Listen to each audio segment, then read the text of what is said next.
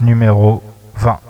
Ici dans le pays Bourbon, nous même plantés à la Réunion. Nous travaillons tout le mois de l'année pour nous récolter une fois par an. Ici dans le pays Bourbon, nous même plantés à la Réunion. Nous travaillons tout le mois de l'année pour nous récolter une fois par an. Quand nous réclame, nous dit, camarades, quand nous réclame, nous dit, quand nous réclame, nous dit, voilà, c'est la fin arrivée. Voilà les matraques à nous, voilà les bas à nous. Dans son panier salade, la porte de la prison l'a fini ouverte. Voilà les à nous, voilà les à nous. Dans son panier salade, la porte de la prison l'a fini ouverte. Quand tu fait mal à nous, quand tu fait mal à nous, quand tu fait mal à nous, peut-être un jour sera ton malheur. Quand tu fait mal à nous, quand tu fait mal à nous, quand tu fait mal à nous, peut-être un jour sera ton malheur. À nos félignons, camarades, à nos félignons, la main dans la main pour nous arracher le prix notre revenir. À nos félignons, camarades, à nos triompher, camarades, la main dans la main pour nous arracher le prix notre revenir. Monsieur le Président, condamne Pali, mon mari l'a pas fait rien. Monsieur le Président, condamne Pali, mon mari l'a pas fait rien. Monsieur le Président, condamne Pali, mon mari l'a pas fait rien.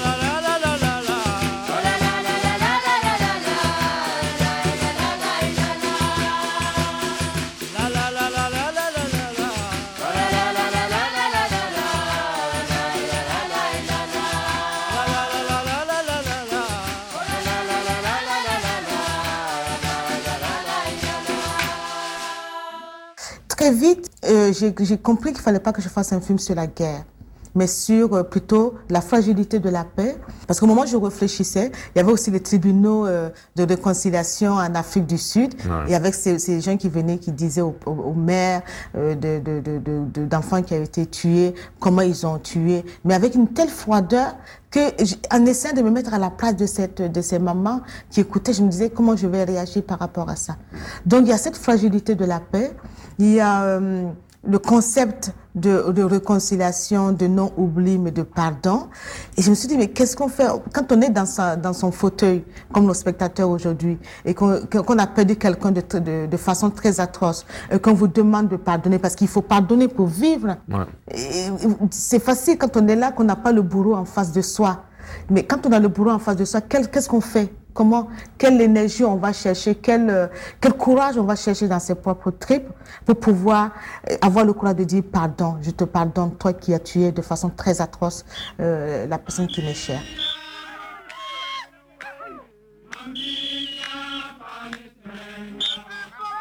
Peut-on en une nuit réparer un monde défait? Dans un pays imaginaire sur le continent africain, les Bonandés et les Nayaks jadis plongés dans la guerre et la violence génocidaire dite interethnique, doivent baisser les armes, faire la paix, la reconstruire dans la fragilité aiguë de l'après tout proche. La nuit de la vérité, premier long métrage de la réalisatrice burkinabé Fanta Regina Nacro, sorti en 2004, s'empare courageusement des questions de justice, de pardon, de culpabilité et de réconciliation. Toute sa force tient dans le refus des généreuses et abstraites déclarations de principe. Déclarations qui ne sont que des cataplasmes dérisoires sur les plaies des victimes et des criminels. L'individu, bourreau ou victime, est ici scruté dans son corps, sa tête, dans le temps rétréci et implacable d'une tragédie théâtrale. La tension, celle qui existe justement entre le temps de la vérité et le temps de l'éventuelle réconciliation, ne se relâchera qu'en toute fin, car la vérité est le préliminaire indispensable. Capitaine C'est moi Oui Commandant, madame. Ah, pardon. Commandant, vous n'aviez pas fini de m'expliquer ce qui s'est passé le 16 juin à Govinda. Madame, à quoi bon revenir sur ces horreurs Surtout cette nuit? Écoutez, capitaine. Commandant, commandant. Pardon, commandant. Mais voyez-vous, moi je suis têtu. Je cherche à reconstituer les événements tels qu'ils se sont déroulés. Et pour que les blessures se referment, il faut que la lumière soit faite. Alors, dites-moi, dites-moi exactement ce qui s'est passé.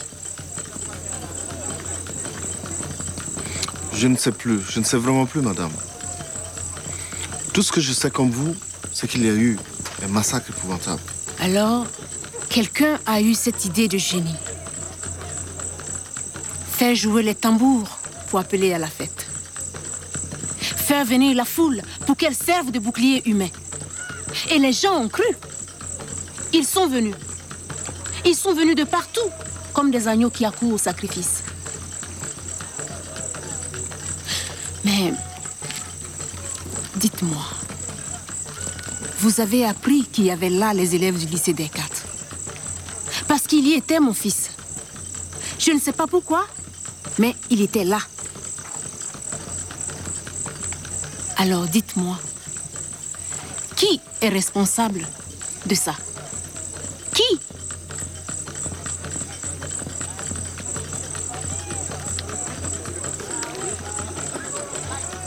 Madame, sommes tous responsables quelque part. Est-ce que je peux partir À la vôtre, capitaine. Fanta Regina Nacro nous dit bien qu'il est lâche et dangereux de masquer les responsabilités individuelles derrière les responsabilités collectives. Sans doute qu'il y a deux chemins parallèles à tracer nécessairement. Citation. Je pense que ce qui est important avant tout, c'est la vérité. Tant qu'on n'a pas pu établir ce qui s'est réellement passé et ce qui a pu motiver les actes des uns et des autres, on ne peut espérer aucune guérison.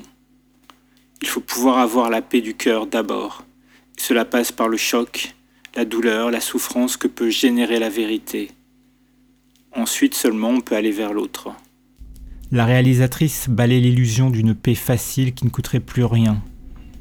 Les corps marqués des enfants, les fresques sanglantes sur les murs du village, la folie d'Edna, les méfiances maladives et frénétiques, les cauchemars coupables de Théo peuplés de mutilés et de rivières sanglantes, tout cela prolonge l'état de guerre et exige de part et d'autre des actes forts.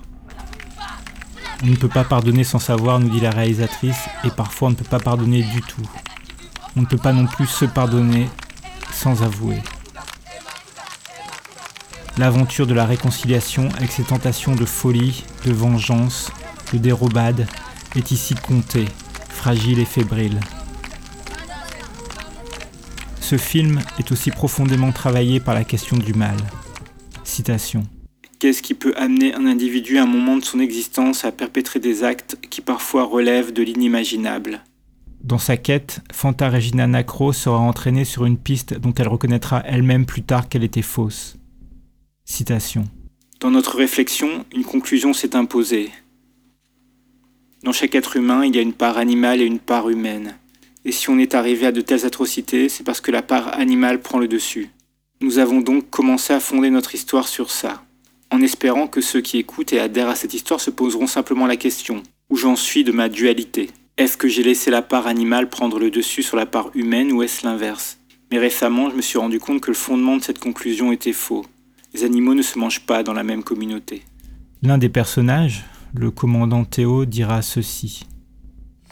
Je n'ai pas compris, je n'ai pas compris ce qui s'est passé. Oh Seigneur,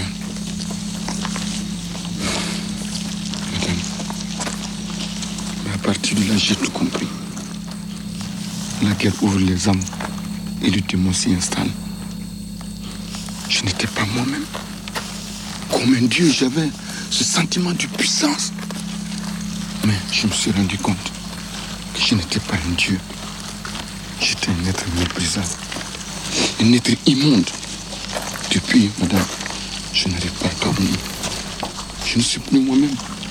Ni animalité ni monstruosité, c'est de la complexité de la psychologie humaine qu'il s'agit. Et c'est bien notre définition de l'humanité qui est déplacée parce qu'en réalité la barbarie en fait intégralement et terriblement partie de l'humanité. Et pour lutter contre la barbarie, il faut d'abord accepter cela. Et Fanta Regina Nacro ne s'en détourne pas.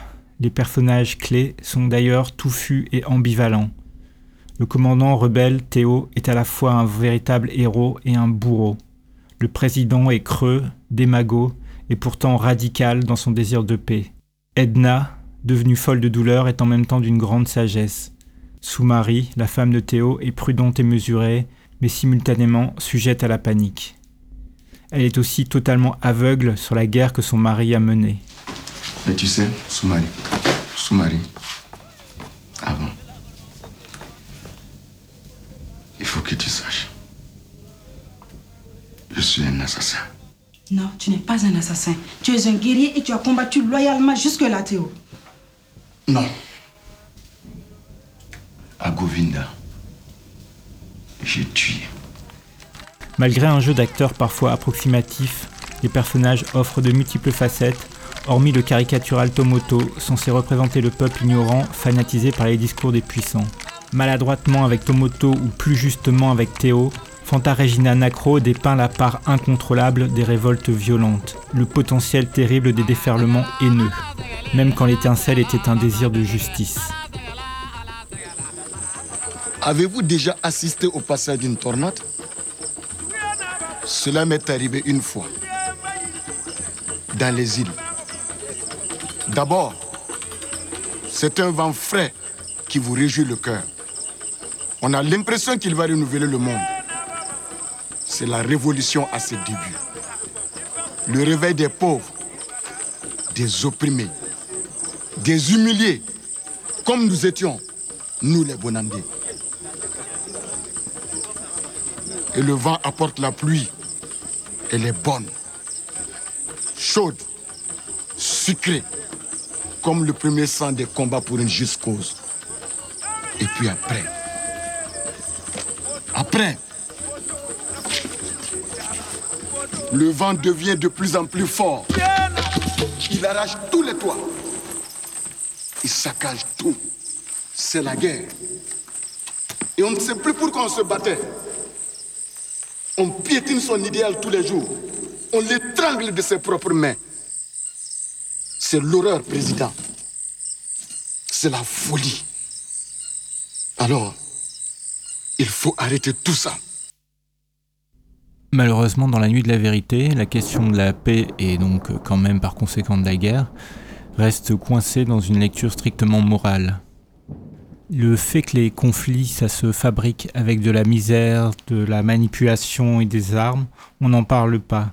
Le fait que des puissants, à l'intérieur et à l'extérieur, aient intérêt aux guerres dites intestines ou interethniques n'est pas effleuré. Le fait qu'il n'y a pas de guerre sans armes et qu'elles ne sont pas fabriquées en Afrique n'est pas abordé. Les Bonandés et les Nayaks semblent étrangement souverains et étrangement seuls, loin des pouvoirs néocoloniaux et des multinationales. L'association barbarie conflit interethnique tend aussi à laisser croire que les guerres dites interethniques seraient pires que les guerres entre nations.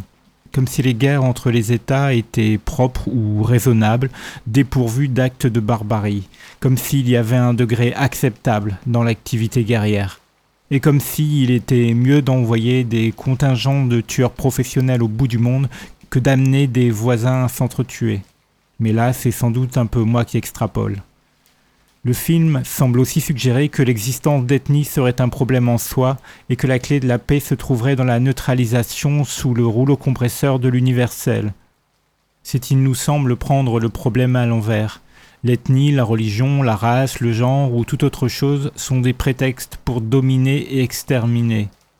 Les systèmes de domination et d'exploitation fabriquent systématiquement des autres, des autres menaçants à surveiller qui deviendront des ennemis définitifs quand le besoin s'en fera sentir.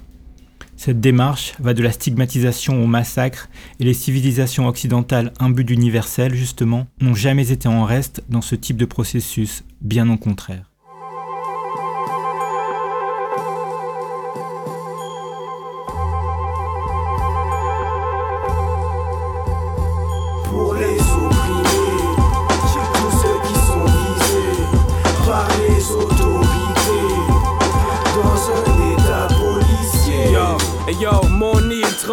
Sauce piquante, c'est une crise, faut qu'on sécurise nos finances. J'ai déjà dit que les profits rentrent. On fait ça du lundi au dimanche, même quand la grosse fille chante. Ciblé par des gens loup la pointe qui veulent tirer pour aspirer en nous la crainte. Un jeune retrouvé mort, accusé d'avoir troublé l'ordre social. On emmerde tous les bords. Normal. Lorsque t'additionnes des sommes, les ports, les Babylone t'embarquent dans la Ford. Harrison, ils nous filment pendant qu'on les yeux. Ces vieux cons, ils veulent pas une autre émeute. Eclipse, ils savent déjà. Ils font du profilage de nos visages quand ils sortent les mini-caméras. Les nègres, ils vivent avec la NSI. On verse le NSI et plein de whisky pour frais des Villanueva. Repose en paix. All the niggas see in the news is cop corruption. Cop corruption.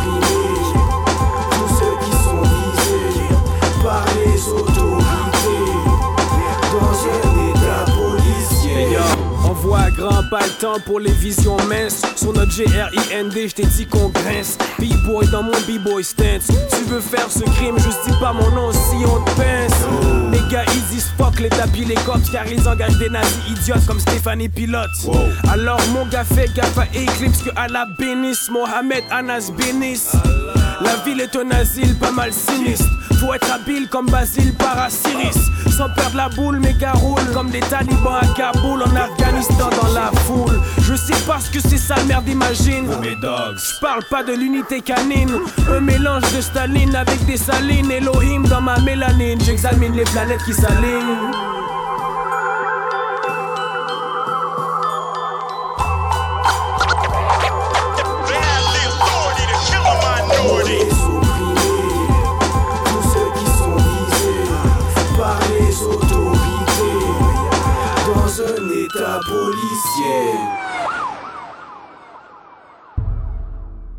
Sur tout l'écran, le ciel et en bas, la ville. Plan fixe entre couleur et noir et blanc. Un coin de rue, un flic retrouve un indique. Il a besoin d'une adresse. Le gars ne sait pas, le flic repart. Non, attends, je sais où sa famille habite, mais il n'est pas là. Quelle est l'adresse? Ça vaudra un pauvre billet.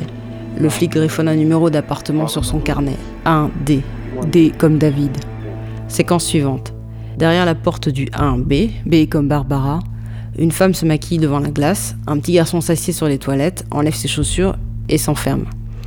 Lorsque ça frappe à la porte et que la femme va ouvrir, elle n'a pas idée du raid qui se prépare dans le couloir. Des types du SWAT, armés jusqu'aux dents, montent silencieusement le petit escalier en bois de l'immeuble. Et c'est l'assaut. Les flics débarquent dans l'appart, pointant leurs armes de guerre avant leurs yeux sur tout l'espace. Et puis un cri, un bruit et... L'enfant est tué par un policier. Je vous parle de Clap One Day du rappeur américain Pharoah Monch. La vidéo est réalisée par Terence Nance, qui est aussi co-réalisateur du film Native Son avec Blitzy Ambassador, dont on a parlé dans l'émission précédente. Clap One Day est un clip qui s'inspire d'un fait réel, la mort d'Ayana Stanley Jones, une enfant de 7 ans tuée par la police pendant un raid No Knock à Détroit. No Knock, ça signifie sans frapper à la porte, ce qui veut dire que la police entre de force dans un lieu sans s'identifier. Ce type d'assaut existe aux États-Unis depuis les années 80 et vient des politiques de lutte contre le trafic de drogue. Le texte de Pharoah Monch attaque tour à tour violence et harcèlement policier dans les ghettos, les quartiers populaires, surveillance et nouvelles technologies pour un meilleur contrôle social, stratégie pour endormir les masses. Il dit aussi son rejet d'une Amérique capitaliste, son envie de révolte, de briser la loi du silence à l'intérieur de la police, de Blue Code of Silence, dans cette vidéo, il imagine l'instant d'un rap que les gens réagissent. Il joue sur le double sens du mot clap, qui signifie d'une part taper des mains, applaudir, et d'autre part tirer avec une arme à feu. Avec ce jeu de mots, il oppose à la violence policière un geste ironique pour rompre le silence et manifester instantanément, systématiquement et en nombre contre cette violence. Dans le clip, le flic travaillé par sa conscience voit chaque personne qu'il croise s'arrêter et se mettre à l'applaudir. Ils sont partout et il ne peut pas leur échapper. Citation de Pharoah Monk. Le point de vue de l'action qu'il y a dans la vidéo est totalement dans la tête du flic. Ça sous-tend la vidéo. Ce qu'il voit n'est pas ce qui se passe en réalité. Il a du sang sur les mains, c'est une image. Et il se retrouve vraiment avec ça, du sang, parce qu'on veut montrer ce côté-là aussi. Il a commis une erreur et ça le bouffe. Il croit qu'il voit le gamin, mais il ne le voit plus. Et donc, le geste dans la réalité n'est évidemment pas d'applaudir pour féliciter, mais c'est sarcastique. Je crois que si ça arrivait quand les flics roulent dans un quartier et que les gamins du coin de rue applaudissent de cette manière sarcastique, si ça prenait des proportions incontrôlables, je pense qu'il ferait une réglementation contre ça. C'est comme, euh, tu vois, tu peux pas dire certains trucs. D'où, c'est quoi la signification d'un geste? Je pensais à ça quand cette idée m'est venue. Je me disais, comment ça se passerait si on avait les moyens de balancer la chanson partout, qu'on en fasse une version clean et que ce claquement de main devienne une mode Comment le gouvernement réagirait à ça? Applaudir, ça rappelle aussi le spectacle des séries de télé-réalité sur des opérations policières, des images de guerre, de raids paramilitaires dans les quartiers contre les trafiquants de drogue ou autres individus étiquetés dangereux. Un autre lien avec la mort d'Ayana Jones, puisque l'assaut au cours duquel elle a été tuée était filmé par une équipe de télévision de l'émission The First 48, les premières 48 heures. Le principe, une équipe télé suit des policiers pendant les premières 48 heures d'enquête criminelle et seules les enquêtes bouclées dans ce délai sont diffusées. On vous laisse imaginer ce qu'ajoute comme enjeu la présence d'une équipe télé qui tourne, l'impact sur le comportement des flics et sur la nécessité du résultat. Le matin du 16 mai 2010, une équipe du Special Response Team, le SWAT de Détroit, lance une grenade flash à travers une fenêtre, puis pénètre violemment dans l'appartement où vit Ayana, son père et sa grand-mère. L'homme recherché est son oncle, accusé d'avoir tué l'adolescent G. Ryan Blake deux jours auparavant mais l'oncle vit à l'étage, juste au-dessus. Donc les policiers se trompent d'appartement. Ayana est tuée d'une balle qui lui traverse la tête et le cou. Le département de police prétendra que le coup a été tiré accidentellement quand la grand-mère se battait avec le policier Joseph Whitley pour lui prendre son arme. La famille réfute tout, mais la grand-mère est arrêtée puis relâchée peu après. L'avocat des Jones, lui, soutient avoir vu une vidéo de source inconnue qui montre qu'il y a eu un tir depuis l'extérieur, juste après la grenade lancée et avant l'entrée des policiers dans l'appartement. Ce tir pourrait avoir tué Ayana. La vidéo capitale qui viendrait de l'équipe de télé de The First 48 n'a jamais été remise à la justice. En attendant le procès, Joseph Wickley est accusé d'homicide involontaire et d'imprudence avec une arme ayant entraîné la mort. Je traduis ici les termes américains. Alison Howard, une productrice de l'émission de télé The First 48, est accusée de parjure, donc de faux témoignages, et d'obstruction à la justice.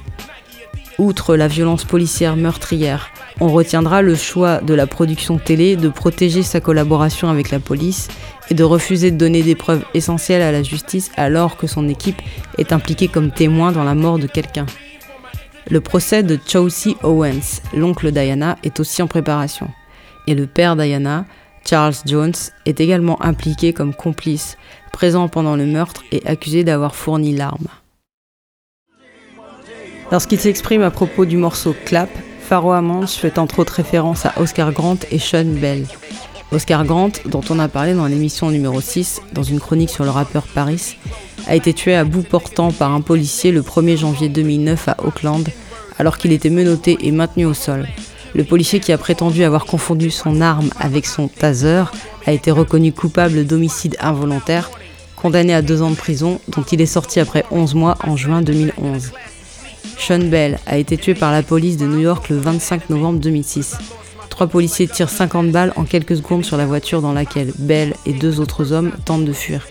Les policiers prétendent s'être identifiés quand ils se sont présentés à la voiture arme à la main et affirment que Bell et ses amis allaient sortir une arme. Les trois policiers ont été acquittés par un tribunal en 2008 sans avoir même témoigné. En 2011, dans un tribunal administratif de police, L'inspecteur Jeskard Ainora, qui avait commencé à tirer et dit aux autres que les hommes dans la voiture avaient une arme, a avoué qu'il n'était absolument pas sûr qu'il s'agissait d'une arme, qu'il ne l'avait pas vue. Et pour la fin, clap, clap et encore clap, mais vers quelle justice? Ils sont de plus en plus nombreux à taper dans leurs mains. Le policier voit apparaître le petit garçon qui l'a tué, il le suit. Ironiquement, le serpent se mord la queue. Le policier, dans son délire, pointe son arme autour de lui. Ils sont là et d'un coup, il est seul. Et finalement, il est abattu par un autre policier noir. Car le clip dit aussi ça. Un petit garçon noir est tué par un policier noir et un policier noir pas en service reste un homme noir. Les policiers, même noirs, restent outils et acteurs d'un système raciste, les outils et acteurs de politiques répressives. Et pour finir, quelques mots sur Pharaoh Amonch, rappeur né en 1972, originaire du Queens à New York. Il commence comme beatboxer puis MC avec le rappeur Prince Poetry. Puis ils fondent ensemble le groupe Organized Confusion, dont le premier album éponyme et autoproduit sort en 91. Deux autres albums suivront, Stress, The Extension Agenda en 94 et The Equinox en 97. Le groupe se sépare après ça et Pharaoh Amon continue en solo. Internal Affair, qui sort en 99, est son premier album. Ensuite viennent Desire en 2007 et en mars 2011, War, W-A-R, We Are Renegades, dont est extrait le morceau Clap. Cette chronique est dédiée aux victimes des violences policières ici et ailleurs, et plus spécialement à Hakim Ajimi et sa famille ayant dû supporter un procès consternant ces jours derniers.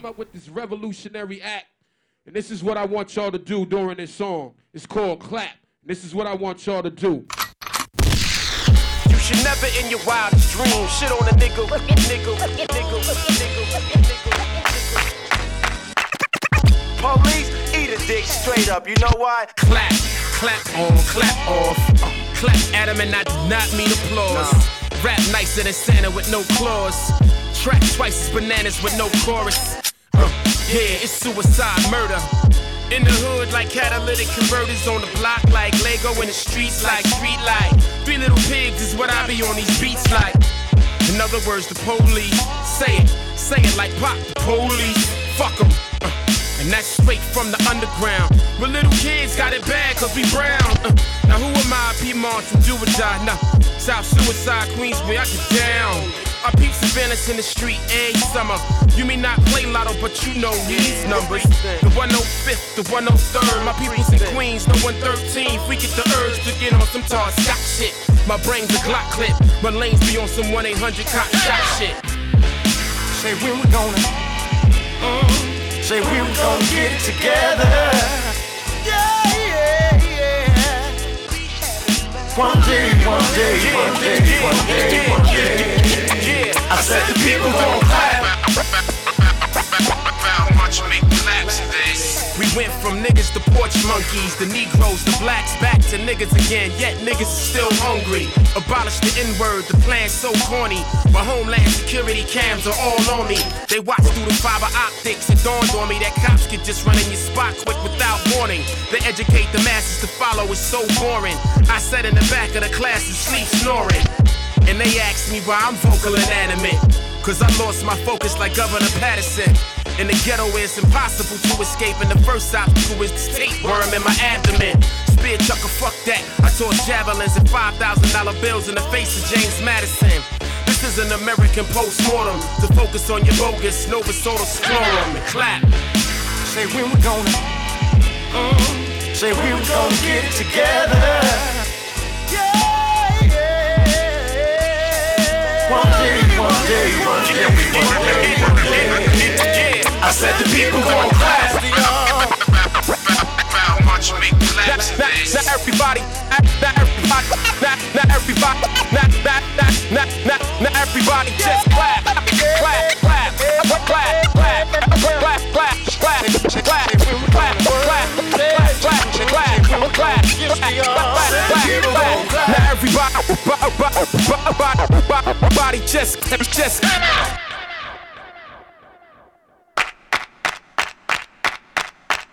No respect, no manners. It's Mad Max with multiple max, mad banana clips, a black hammer that hits the back of a black talent, a slew of hollow tips through the wall of your blue silence. It's selective theatrics, collective dramatics. I'm systematically pissed, clap automatics, Mumia Abu Jamal. Maybe I'm just pathetic. P's a fanatic for peace, but you ain't a pacifist. Gospel, spit it like Jesus of Nazareth and emphatically clap. At any obstacle, an impossible feat to fathom. Not logical, but the thoughts of the people. One day. J'écoutais les hommes parler et que je comprenne ou non ce qu'ils racontaient, je retrouvais une mélodie aussi familière que la tarte aux patates douces, songeais à tonton Tommy Baxter de Santa Monica, en Californie. J'étais donc enfin rentré à la maison. L'enfant prodigue, qui s'était égaré, avait été vendu ou volé sur la route de ses ancêtres, avait dilapidé les dons de sa mère et dormi dans des fossés cruels, s'était enfin levé et jeté dans les bras accueillants de sa famille, où elle serait lavée, parée des plus beaux atours et invitée à la table d'honneur.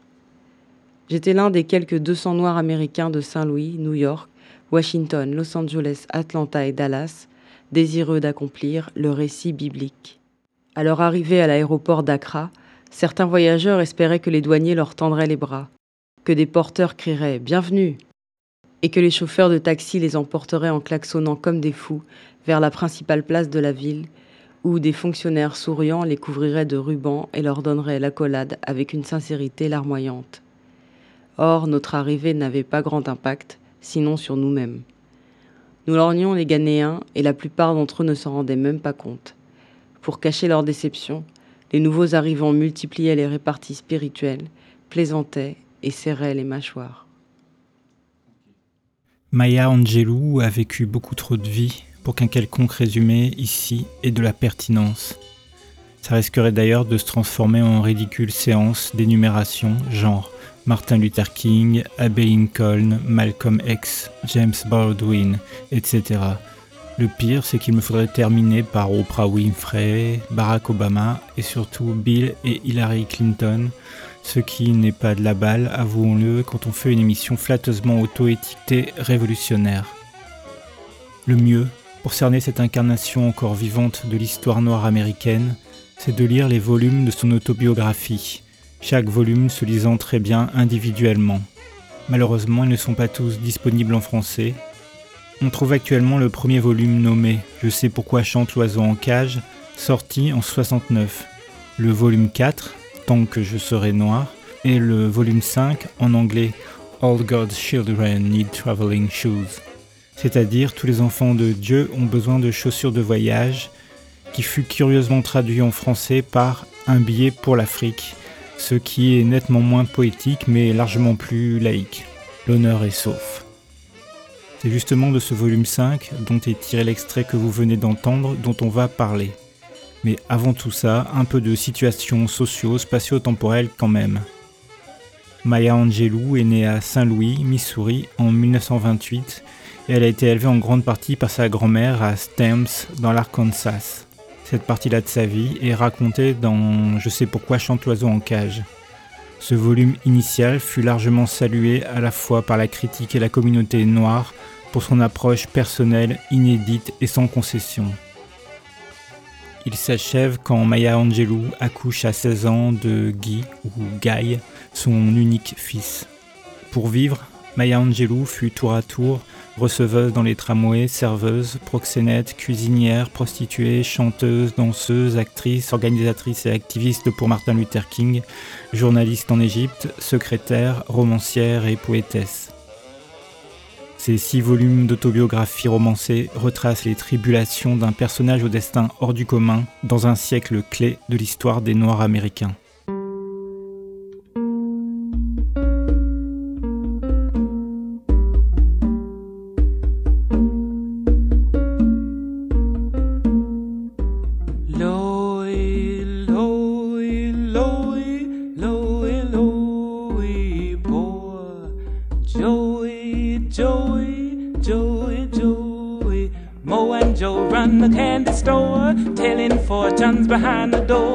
Cops grabbed Mo, and as Joe ran out, brother Mo, he began to shout, Run, Joe, hey, the man's at the door, run, Joe, the man, he won't let me go, run, Joe, run, Joe, as fast as you can, run, Joe, this police holding me hand.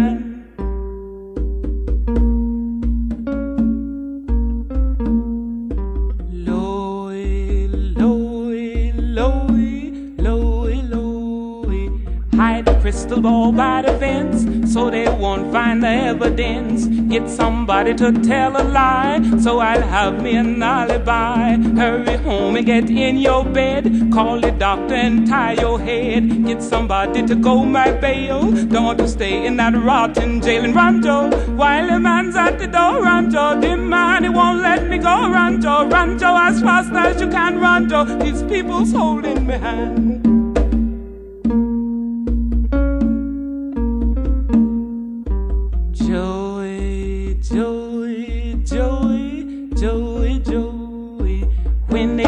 Before the sarge. I am going to deny the charge. When the judge asks me how I plead, not guilty, judge, most decidedly. You can see, judge, at a glance, I'm just a victim of circumstance. Rancho, while the man's at the door, Rancho, the man, he won't let me go, Rancho, Rancho, as fast as you can, Rancho, this police holding me hand. Ain't your mama done told ya? Ain't she done scold ya and scold? Ain't she done warned you before, Joe? If they catch you, you run, Joe. Run, Joe, run, Joe, run, Joe, run, Joe. Oh, those police gonna catching up with Joe. Joe, run too slow. Un billet pour l'Afrique capture l'enthousiasme du Ghana d'après l'indépendance. Un pays galvanisé par un président audacieux et rassembleur pour tous les Noirs du monde, le panafricaniste Kwame Nkrumah, dont nous avons parlé le mois dernier avec le rappeur Blitz the Ambassador. Maya Angelou et ses amis font partie des Américains descendants d'esclaves revenus en Afrique à la faveur du climat révolutionnaire des années 60. L'une des figures centrales de cette communauté à Accra au Ghana est l'écrivain Julian Mayfield. Nous l'avions croisé dans Case Rebelle 12. En effet, Mayfield faisait partie du groupe des Freedom Riders qui vint à Monroe, Caroline du Nord, en 1961 pour des actions pacifiques avec l'appui du groupe NAACP de Robert Williams. Victime lui aussi comme Robert Williams de la fausse accusation de kidnapping, Julian Mayfield fut contraint à l'exil. Une des autres figures noires américaines qui planent sur le Ghana est celle de Webb Dubois, et qui y est arrivé en 1961 pour travailler sur l'Encyclopédia Africana et qui mourra en 1963.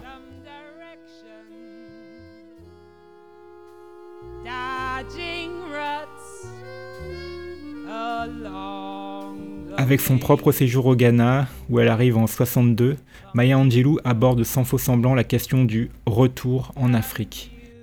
Elle montre comment cette idée, qui résonne de manière puissante pour les descendants d'esclaves, comment ces supposées retrouvailles avec l'Afrique sont complètement subordonnées à l'accueil et à la reconnaissance par le peuple africain.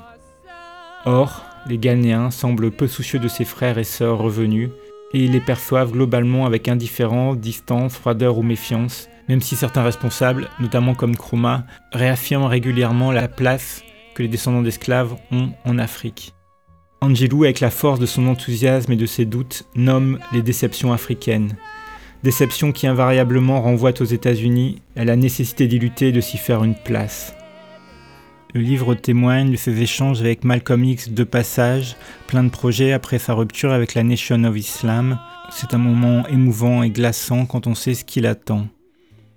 C'est d'ailleurs en partie convaincu par lui que Maya Angelou rentrera aux États-Unis dans le but d'être active dans sa nouvelle organisation, l'Organisation de l'Unité afro-américaine, organisation morte née après l'assassinat de Malcolm X. Allongé sur mon lit, je bus pour moi et pour tous les orphelins anonymes de l'Afrique éparpillés aux quatre coins du monde. Je bus et dus m'avouer que j'enviais sans limite ceux qui, grâce à la chance ou à la perfidie, étaient restés sur le continent africain. Leur pays avait été exploité et leur culture discréditée par le colonialisme, certes, mais grâce à leurs chefs et à leurs prêtres, ils avaient malgré tout bénéficié de siècles de continuité. Les Africains les plus humbles pouvaient citer des noms d'ancêtres ayant vécu des siècles auparavant. La terre qu'ils occupaient leur appartenait depuis des temps immémoriaux.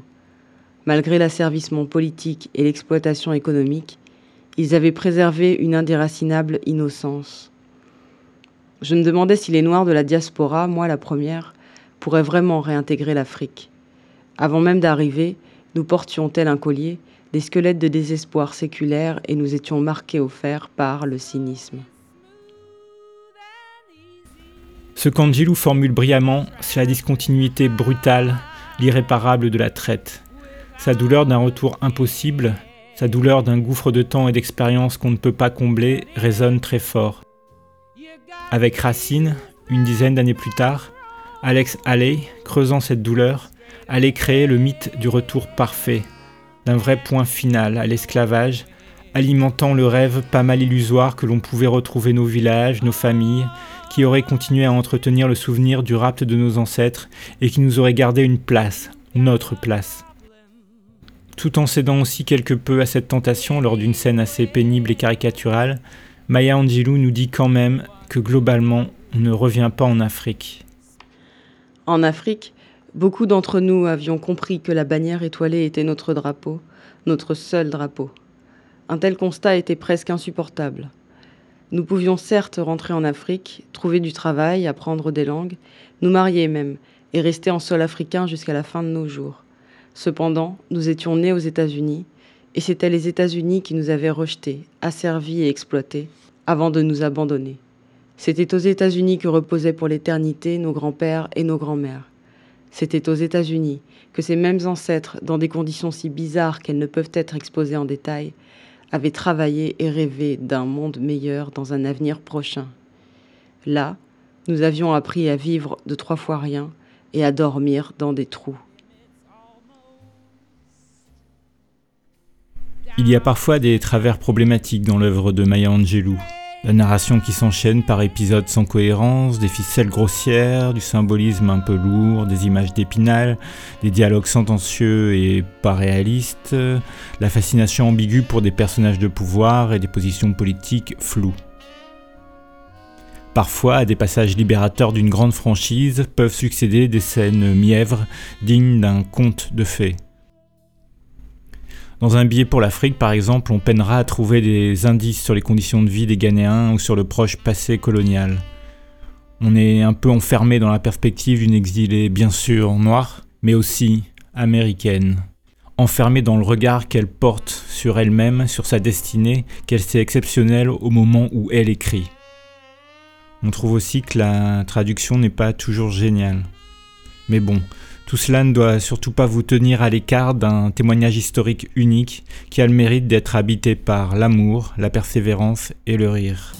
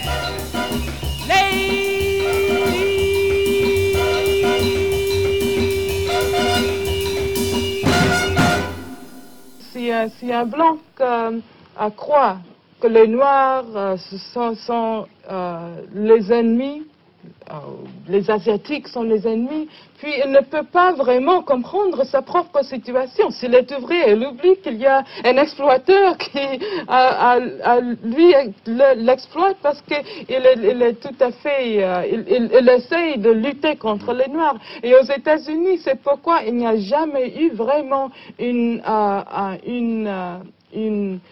un mouvement tout à fait uni euh, ouvrier parce que la classe dominante a, a pu utiliser le racisme contre toutes les masses aux États-Unis. C'est pourquoi nous disons aujourd'hui que si, si, si nous, nous euh, voulons créer un mouvement, un mouvement euh, pour le socialisme, un mouvement euh, contre le sexisme, il faut avoir une conscience antiraciste. Bon, alors toujours, il y a, il y a des individus qui, euh, qui peuvent réussir. On, on m'a euh, dit moi-même, j'ai reçu des bourses et j'ai étudié à l'université. J'ai très peu de- d'amis de mon enfance qui, qui ont pu, qui ont pu euh, étudier à l'université, etc. Mais ce qu'il faut toujours voir très clairement quand on parle du racisme, c'est la condition des masses, la condition des masses. Euh, et bien sûr, euh, nous avons vécu une époque où nous croyons que parce que nous y étions aux États-Unis, nous y étions euh, euh, supérieurs à nos frères et nos sœurs en Afrique, parce qu'on nous a, on nous enseigné que les, Noirs en Afrique, c'était des sauvages. Et que si, on avait des, cheveux comme ça, c'était quelque chose de non pas civilisé. Alors il fallait les faire euh, défriser. Et il fallait apparaître comme nous étions en blanc. Mais c'était une époque que, nous essayons maintenant à tout à fait transcender parce que nous constatons maintenant notre solidarité, non pas culturelle, non seulement raciale, mais aussi politique, notre solidarité anti-impérialiste avec nos sœurs et nos frères en Afrique et partout dans le monde où il y a gens de couleur et partout dans le monde où il y a euh, des hommes et des femmes qui luttent.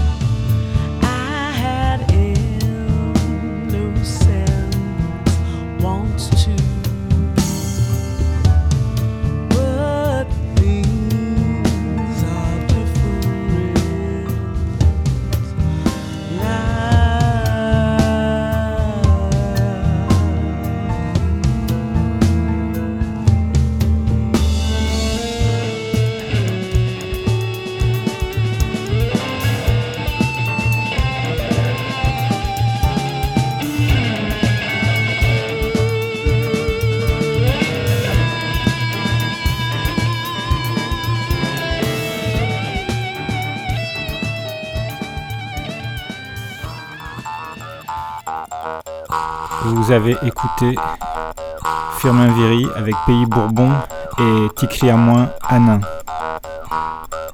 Obia le chef avec État policier. Farwa Manche, Clap. Maya Angelou avec Run Joe. Abbey Lincoln, African Lady. Tamar Kali, Siren Song.